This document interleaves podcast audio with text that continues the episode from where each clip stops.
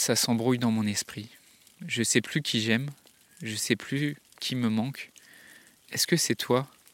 Toi qui es près de moi tous les jours, mais tu me manques alors que tu es juste à côté de moi? Est-ce que ce sont mes parents qui sont morts trop tôt? J'ai du mal à faire la part des choses. Je ne sais plus comment aimer. Réapprends-moi comment on s'aime. Dans un monde où la question de la mort est souvent taboue, où vivre un deuil signifie encore être jugé, provoquer de la gêne, de l'incompréhension, quand ce n'est pas de la pitié, la grande question est celle-ci. Comment des orphelins comme nous, qui avons vécu très tôt la mort d'un parent, qui ne voulons pas porter ce poids sur nos épaules toute notre vie, ni qu'il impacte nos relations actuelles, comment nous pouvons y donner un sens nouveau, construire des relations plus profondes, et surtout, comment nous reprenons le pouvoir sur nos vies? Mon nom est Johan, et bienvenue chez les orphelins résilients. Vivre une aventure amoureuse tout en étant en deuil, est-ce que c'est possible? Est-ce que c'est quelque chose qui est raisonnable? Alors peut-être euh, tout le monde autour de toi te dit, euh, si tu es dans cette situation-là, d'être euh, célibataire et d'être en deuil, ou de, ou de vouloir te mettre en couple, ou d'avoir peut-être fait déjà des, des rencontres alors que tu es en deuil. Peut-être tout le monde autour de toi te dit que bah non, c'est pas le bon moment, que tu devrais pas te remettre en couple tout de suite. Tu devrais d'abord faire ton deuil.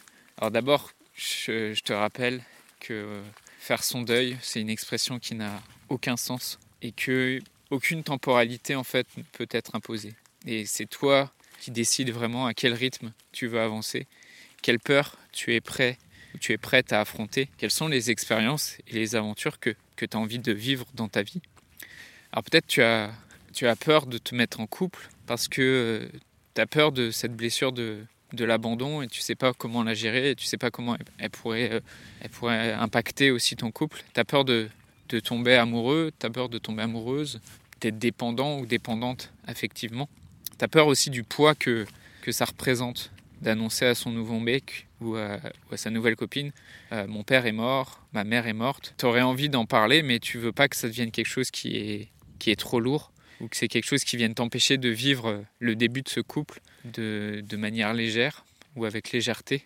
Et euh, peur de, de, lui faire peur avec cette histoire familiale qui, qui est assez lourde et qui te pèse. Et en plus de ça, tu as de nombreuses peurs qui viennent euh, habituellement avec le fait de se lancer dans une nouvelle aventure de couple.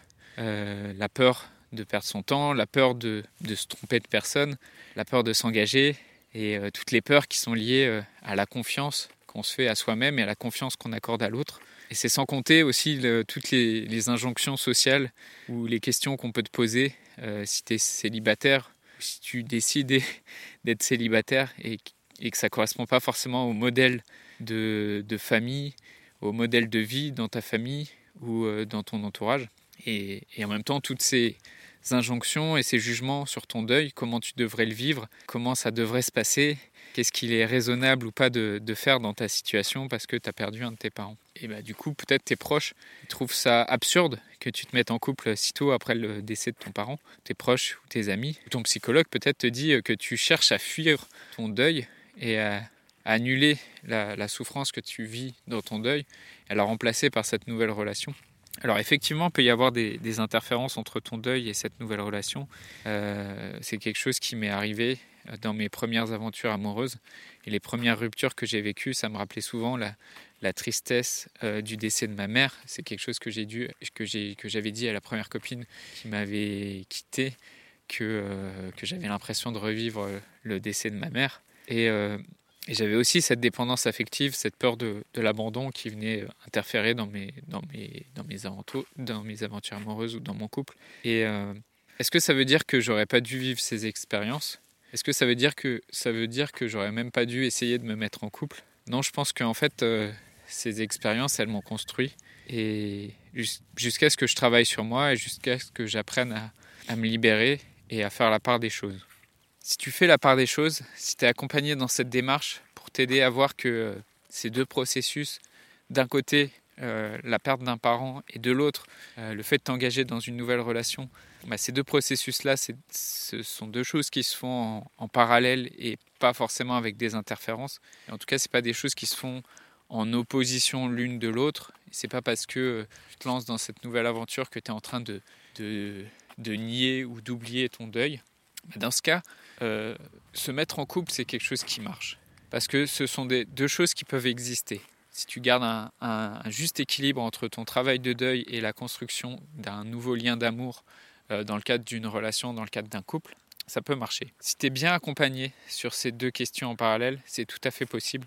Et contrairement à ce que, euh, que tu entends ou des conseils qu'on te donne souvent sur ces questions-là, parce que la, la nouvelle relation va pas venir annuler ou remplacer l'ancienne. Les deux relations, que ce soit la relation avec ta nouvelle copine ou ton nouveau mec, ou euh, la relation que tu as avec euh, ton père ou ta mère ou tes deux parents qui sont décédés, ces deux relations peuvent euh, évoluer en parallèle. Et tu peux mener les deux en même temps. Tu peux mener à la fois ton, ton travail de deuil avec ton parent et ton, amour, ton aventure amoureuse ou ton couple. Les deux sont pas excluants. Et en tout cas, même en deuil, si tu as l'envie, tu ne devrais pas te priver de vivre de nouvelles expériences ou de faire de nouvelles rencontres. Parce que je pense que te priver de faire ça, ou en tout cas les personnes autour de toi qui te disent que tu devrais te limiter, que tu devrais d'abord vivre ton deuil, euh, je pense que c'est une nouvelle façon de te limiter et de t'interdire de vivre des choses. Comment tu te sens toi aujourd'hui sur, sur cette question, sur euh, la question de te lancer dans une nouvelle aventure amoureuse, ou d'observer même l'impact que ce deuil a sur euh, bah, la, la relation amoureuse que tu vis actuellement? Et c'est quoi les questions que tu te poses à ce sujet, viens le partager dans le groupe Facebook. Je voudrais te remercier d'avoir écouté cet épisode et j'espère sincèrement que ce que je t'ai partagé aujourd'hui t'a aidé. Si ça t'a aidé, alors assure-toi de le partager avec quelqu'un d'autre qui en a besoin. J'ai créé récemment un groupe Facebook qui rassemble des orphelins ayant pour mission de partager leur expérience et de s'entraider. Ce groupe s'appelle Orphelins Résilients et l'accès est gratuit. Tu peux retrouver tous les détails pour rejoindre le groupe dans la description du podcast. Orphelins Résilients, c'est une communauté d'orphelins entreprenants, audacieux, ayant réellement envie de faire une différence dans leurs relations auprès de leurs proches et avoir une vie de couple inspirante. Dans ce groupe, tu retrouveras des interviews d'experts et d'artistes, des questions-réponses, des lives et des méditations, et surtout un groupe d'orphelins motivés, courageux et bienveillants. Donc je t'invite à rejoindre le groupe dès maintenant, c'est l'endroit dans lequel je partage le plus de contenu en ce moment. Le podcast Orphelin Résilient, c'est trois épisodes par semaine, lundi, mercredi et vendredi à 8h. Merci encore pour ton écoute. Je te laisse découvrir le sujet du prochain épisode. À très vite. On parlera plus longuement dans le prochain épisode du parcours spécifique d'un orphelin qui incarne vraiment cette, euh, cette résilience. Et pour cause, parce que c'est lui qui a beaucoup travaillé à démocratiser ce concept de la résilience. On reviendra donc sur, euh, sur tout le parcours de Boris Cyrulnik.